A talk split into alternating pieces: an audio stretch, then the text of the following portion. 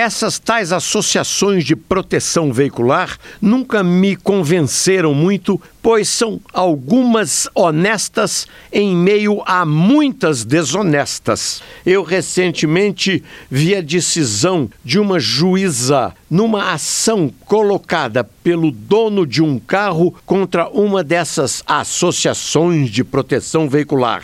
Ele alegava que, dos danos provocados em seu automóvel, a tal associação queria pagar apenas uma pequena parte.